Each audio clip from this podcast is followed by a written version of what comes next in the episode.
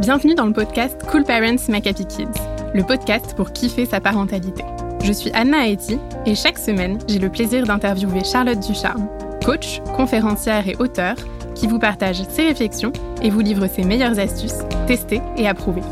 Dans ce podcast, toute ressemblance avec des personnes existantes n'est pas fortuite, puisque chaque thématique s'appuie sur un témoignage d'un cool parent, comme vous.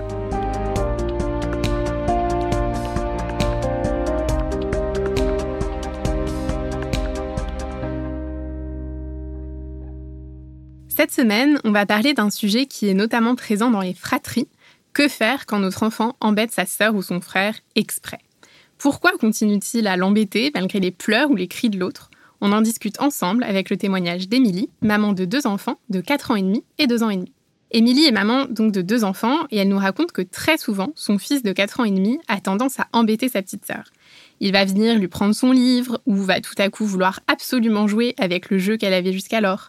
Il va venir lui faire des guilis ou lui chanter des chansons à tue-tête en lui criant dans les oreilles. Elle nous partage que ce qu'elle ne comprend pas, c'est comment son grand peut continuer à embêter sa sœur alors qu'il voit bien qu'elle n'est pas bien, qu'elle crie, qu'elle râle ou qu'elle pleure selon les cas. Bien qu'elle essaye de le raisonner et lui dire d'arrêter, cela se finit très souvent en crise. Alors Charlotte, déjà, est-ce que tu peux euh, nous dire ce que tu penses de cette situation? Déjà, je, je compatis, Émilie, parce que je pense que c'est le lot de beaucoup de parents que euh, de devoir, entre guillemets, supporter euh, les cris de la fratrie, euh, l'un qui embête l'autre. Enfin, voilà, c'est une situation tellement courante.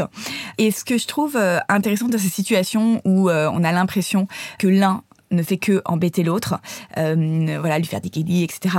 C'est que parfois, j'ai remarqué en tout cas chez moi, qu'on projette le fait que ça va embêter l'autre. Et parfois, d'ailleurs, ça m'est arrivé euh, il y a pas longtemps, là, cette semaine, où Zoé et Léon étaient en train plus ou moins de jouer sur le canapé. Et puis, euh, je sais pas, il, faisait semblant euh, de dormir et Léon lui criait dans les oreilles, fais dodo, vraiment hyper fort. Et moi, j'étais un peu sur le qui-vive en disant, oh là là, déjà, ça m'agaçait plutôt moi. Et j'ai pas réagi. Et en fait, ça a fait super rigoler sa sœur. Donc parfois, en fait, comme nous, ça nous agacerait qu'on nous fasse ça, c'est un peu l'image qu'on renvoie et on renvoie, entre guillemets, au petit frère ou la petite sœur, le fait que quelqu'un qui te fait ça, c'est embêtant. Alors que parfois, en fait, l'autre est ravi qu'on lui fasse des guillis et c'est un jeu, etc. Mais si tout de suite on intervient en, disant arrête de l'embêter, en fait, on donne cette image que bah non, tu devrais euh, pas être content parce que c'est pénible ce qu'il est en train de te, de te faire. Donc voilà, parfois peut-être que on interprète nous la situation, mais en fait que éventuellement ça pourrait faire marrer l'autre. Et alors, dans les cas où euh, le petit frère ou la petite sœur, euh, d'ailleurs le grand frère ou la grande sœur aussi, réagit, voilà, soit en disant mais arrête, tu m'énerves, ou en pouvant voilà pleurer ou, des choses comme ça, est-ce que euh, vraiment l'autre le fait euh, exprès dans le but de faire souffrir l'autre ou est-ce qu'il y, a autre chose derrière? Alors, exprès dans le but de souffrir, je pense que, en règle générale, chez nous humains, cette situation de faire exprès de souffrir l'autre arrive que quand on est sous l'effet de notre propre colère. Quand on est en colère, oui, on peut du coup vouloir entre guillemets la souffrance de l'autre ou quand on est voilà dans la haine ou etc. Là, dans la situation euh, que tu décris, Émilie, ton fils a pas l'air d'être en colère. Il a l'air plutôt être dans la joie. Donc non, je pense pas qu'il a l'intention de faire souffrir l'autre. C'est a priori sûr que non. Il a l'intention de s'amuser plutôt. Et Émilie euh, nous, nous, le dit, pour elle, ce qui est vraiment incompréhensible, c'est pourquoi il continue alors que sa sœur lui fait comprendre qu'elle aime vraiment pas ça. Bah oui, c'est une bonne question. Tout le monde se la pose en tant que parent. J'y ai réfléchi aussi. Et en fait, je pense que c'est un peu comme euh, les jeux pour enfants, euh, pour tout petits, où, euh, je sais pas, t'appuies sur un bouton et puis t'as le jouet qui fait un bond ou qui s'allume de telle couleur. Et puis les, les petits enfants, contrairement à nous, ils peuvent appuyer sur le bouton dix fois pour voir l'effet de cause à effet. Ça les intéresse. Nous, euh, moment, on a vu ce que ça faisait. Euh, voilà, ça nous intéresse plus. Et même le petit, il fait ça aussi avec son parent. L'exemple du bébé qui est sur sa chaise haute et, euh, qui jette son biberon par terre. Et puis le parent s'énerve, et puis il le refait. Et puis le parent s'énerve et il le refait. Parce que juste, ça l'intéresse de voir ah bah tiens, c'est marrant, quand je jette mon biberon par terre, ça fait réagir mon parent. Et ça, c'est intéressant, c'est amusant. Et je pense que c'est exactement euh, ce qui se passe dans ces moments-là avec euh, la fratrie. C'est exactement comme si euh, les enfants capturent une grenouille et la mettent dans un aquarium, et puis, je sais pas, avec une petite brindille, ils lui tapotent les fesses et puis ils voient que la grenouille saute Bon, bah, ça embête la grenouille. Bon, elle le dit pas, mais ça l'embête. Mais c'est drôle. Euh, enfin, c'est drôle pour eux, en tout cas. Donc, je pense que c'est vraiment ce truc de, euh, il y a une interaction avec l'autre et c'est marrant. Et comme moi, je m'amuse, eh ben, j'ai du mal à projeter que l'autre, dans ce moment-là, il s'amuse pas. Et ça, c'est très vrai aussi chez certains adultes, où comme nous, on prend du plaisir, on a du mal à se rendre compte que l'autre, nous, on adore ce film, on a du mal à se dire que le mec d'à côté, il peut être complètement en train de s'embêter, par exemple. Donc voilà, je pense que l'enfant, il est un peu voilà dans son monde. Est-ce que si euh, on le laisse faire, on prend le risque potentiellement que notre enfant devienne, entre guillemets, insensible et ne comprenne pas qu'il faut prendre en compte les émotions des autres? Alors, sur cette question, je pense que si on le laisse faire, on le laisse, entre guillemets, assumer les conséquences de ses actes. C'est-à-dire qu'à un moment, l'autre va euh, péter un câble, en fait. Il va le taper en retour, enfin, il va se défendre, euh, ou il va pleurer. Euh. Donc, je pense pas que, justement, on prend le risque que notre enfant devienne insensible.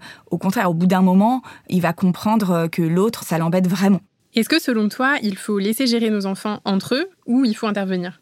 Alors, en règle générale, c'est intéressant quand même de laisser la possibilité dans une fratrie à chacun euh, l'un de se défendre et l'autre d'arrêter par lui-même, enfin de se débrouiller en tout cas.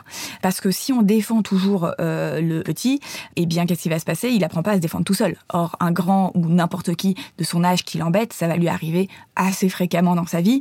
Donc c'est intéressant pour le petit de savoir se défendre seul et de se dire bah, quand quelqu'un t'embête, tu changes de pièce par exemple. Ça c'est vraiment un truc, c'est un sujet qu'on aborde régulièrement dans les conférences qui sont euh, dédiées à la gestion des fratries dans l'appli Cool Parents parce que c'est un sujet sur lequel on peut faire des bonds géants et faciliter les ententes et donner les billes à chacun pour régler leurs conflits en autonomie. Donc on les guide, on n'est pas absent, mais voilà, on explique aux petits comment se défendre et aux grands, on peut lui dire est-ce que, moi j'aime bien poser cette question, est-ce que tu as l'impression que ça amuse ta sœur? Comment, à ton avis, la ta sœur, elle trouve ça drôle ou elle trouve ça pas drôle? Donc, lui poser vraiment la question pour l'amener à réfléchir par lui-même, dire ah ouais, en fait, je crois qu'elle trouve pas ça drôle. Et le truc qui en fait souvent fonctionne bien, c'est de donner une alternative aux grands. On parle de grands, mais en réalité, euh, les enfants, euh, parfois c'est le petit hein, qui agace euh, le grand. Ça peut être aussi dans le sens inverse. D'ailleurs, c'est très intéressant parce que quand c'est dans le sens inverse, on réagit pas du tout de la même façon. Alors qu'on devrait potentiellement réagir de la même façon. On a vraiment une tendance souvent à protéger le petit. Et donc, on peut donner aux grands une alternative pour s'amuser avec le petit autrement. Et ça, ça marche hyper bien. De dire, par exemple, dire à Léon, euh, non mais euh, si tu veux t'amuser euh, avec elle, fais-lui la brouette. Enfin, je sais pas, trouver un autre truc, lui suggérer d'autres façons.